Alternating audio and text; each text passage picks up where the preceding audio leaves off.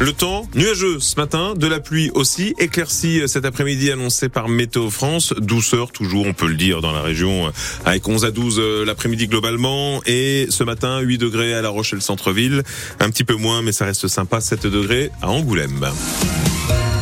Place à l'actualité, 8h01 minute, c'est avec François Petit-Demange. C'est le procès d'un calvaire enduré par un angoumoisin pendant deux ans. Viol et violence sur personnes vulnérables. Quatre tortionnaires sont jugés à huis clos à partir d'aujourd'hui et jusqu'au 20 février par la Cour d'assises des mineurs de la Charente. Les assises des mineurs parce que l'un des accusés l'était au moment des faits. Entre 2015 et 2017, les quatre hommes s'en sont pris à de nombreuses reprises à cet homme aujourd'hui quinquagénaire, membre du même club de supporters de football. Lui faisant vivre, c'est vrai, un véritable calvaire, Pierre Marsin. Au lendemain de la scène la plus violente, en octobre 2017, on parlait de viol, d'extorsion de fonds, de séquestration, d'actes de torture et de barbarie, d'insultes à caractère homophobe et antisémite. Les murs de l'appartement de cet homme, alors âgé de 46 ans, étaient recouverts de graffitis injurieux et de croix gammées. Trois des accusés, anciens supporters du club de foot d'Angoulême, majeurs à l'époque, ont été mis en examen en janvier 2018 et deux d'entre eux ont été écroués. Celui qui est présenté comme le principal auteur de ces faits sordides est sorti de prison en septembre 2020. La famille de la victime a préféré quitter le département de la Charente. Dans l'ordonnance de mise en accusation devant la cour d'assises des mineurs, les faits ont été requalifiés. On ne parle plus de séquestration, ni d'actes de torture et barbarie, ni même d'accusations antisémites très strictement définies par le code pénal, mais de violences habituelles sur une personne vulnérable sans séquelles ni invalidité. La cour d'assises des mineurs et ses six jurés populaires ont dix jours pour démêler cet écheveau juridique dans un contexte émotionnel sans précédent. Pierre Marsat, France Bleu, en Charente. La violence de la scène a choqué les témoins. Un homme a été passé à tabac à coups de marteau samedi après-midi à Angoulême, dans le quartier de Loumo, en pleine rue. Deux hommes l'ont frappé alors qu'il se trouvait à terre. Ils lui reprochaient apparemment de s'en être pris la veille, alcoolisé, à la porte du logement d'une famille du quartier. Les deux mises en cause doivent être présentées au parquet d'Angoulême aujourd'hui. La victime, elle, a été brièvement examinée à l'hôpital. Le braqueur du supermarché Aldi de Maran, en Charente-Maritime, sera jugé le mois prochain. L'homme de 31 ans a été interpellé euh, dès mercredi dernier, deux jours après son braquage avec un couteau. Il était reparti à moto avec 2000 euh, euros. Il avait finalement été identifié par les gendarmes de La Rochelle et arrêté avec l'aide de la police. Son procès aura donc lieu le 29 mars. 19 permis confisqués en une seule nuit pour conduite en état d'alcoolémie. C'est le bilan des contrôles de la gendarmerie de la Charente-Maritime la seule nuit de samedi à dimanche. Entre 1h du matin et 8h, les gendarmes ont fait souffler les conducteurs dans les éthylotests. Résultat, 32 conducteurs étaient en état d'alcoolémie supérieur à 0,5 grammes par litre de sang, 6 points en moins sur le permis. La moitié était même en alcoolémie délictuelle, c'est-à-dire euh, au-dessus de 0,8 grammes, ce qui peut aller jusqu'à la prison.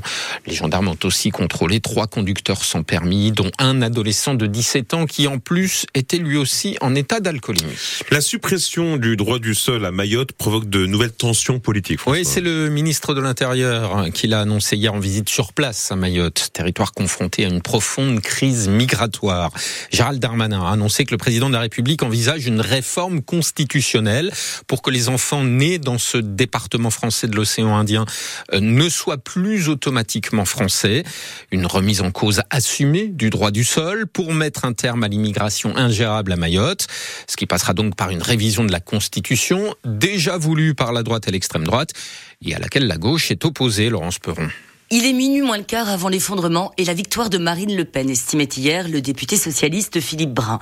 La gauche NUPES, dans son ensemble, dit son effroi dans ce qui constitue, selon elle, une nouvelle victoire idéologique de l'extrême droite. En réalité, la droite a proposé elle-même en décembre une proposition de loi constitutionnelle qui prévoyait de déroger au droit européen en matière d'immigration et d'élargir à celle-ci le champ du référendum. C'est également une revendication du RN qui ne va pas manquer de réclamer une révision constitutionnelle personnel plus large pour y parvenir. L'exécutif fait ce pari. Oui, droite et extrême droite vont faire monter les enchères, mais ils ne peuvent pas se permettre de voter contre une révision constitutionnelle sur un sujet qui est dans leur ADN. La question en revanche qui va se poser est la réaction de l'aile gauche de la Macronie, celle qui a renaclé sur la loi immigration, s'est félicitée de la censure du Conseil constitutionnel. Hier, ils étaient aux abonnés absents, mais il est probable que cela génère des débats rugueux au sein de la majorité présidentielle. Laurence Quiron pour France Bleu.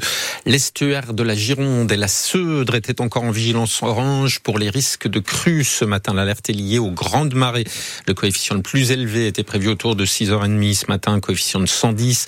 Et comme les conditions météo, notamment le vent, génèrent une surcote significative au moment des pleines mers, eh bien Vigicru annonçait encore des débordements importants sur l'estuaire de la Gironde, mais aussi euh, du côté de la Seudre dans le secteur de Saujon. 140 000 petits logements aujourd'hui considérés comme des passoires thermiques vont finalement pouvoir être loués. Le ministre de la Transition écologique annonce ce matin que le mode de calcul du nouveau diagnostic de performance énergétique va changer.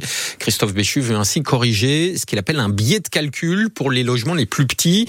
La part de l'eau chaude sanitaire pesait trop lourd euh, et le classement de 27% des petits logements euh, serait ainsi erroné.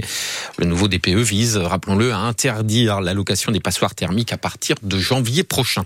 La Tour Eiffel, charentaise-maritime en allumette, est bien la plus haute du monde. Oui, le Guinness Book des records l'a finalement homologué. Après l'avoir dans un premier temps rejeté parce que les 700 000 allumettes utilisées n'avaient pas de petits bouts rouges inflammables. Richard Plot, habitant de Montpellier de Médillan, a mis 8 ans à construire cette Tour Eiffel en allumettes de 7 mètres 19 de haut. Le revirement du Guinness Book est donc la consécration qu'il espérait, Ulysse Le Toquin. Quelle montagne russe émotionnelle pour Richard Plot.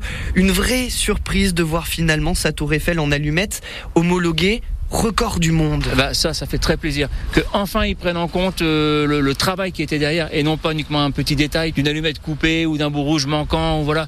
Donc là, là, c'est une véritable revanche et une satisfaction. C'est sa patience qui est récompensée, celle qu'il a eue pendant 8 ans en collant une par une 706 900 allumettes et sa patience encore pour voir son travail reconnu. Le message, c'est ça, c'est ce qu'il faut retenir, c'est la persévérance, ça paye toujours et quand on croit à ce qu'on fait, qu'on est persuadé qu'on a fait les choses comme il faut, il faut, il faut y croire, jamais rien lâcher. Et son téléphone n'arrête pas de sonner. Juste avant qu'on se retrouve, il a donné une interview à un média anglais, une vraie star. Non, non, non, je suis pas une star. Non, non, moi je vis pas comme ça. C'est ma tour qui devient une star. Enfin, c'est ma tour qui est connue, reconnue, et c'est elle que les gens ont publicité. Tout ce qui va arriver derrière, les futures expositions, les défilés, et elle est en plus euh, estampillée record du monde. Et les allumettes à bout rouge, celles qui ont failli le faire disqualifier Les allumettes, j'en ai encore, mais je me les garde pour les barbecues uniquement.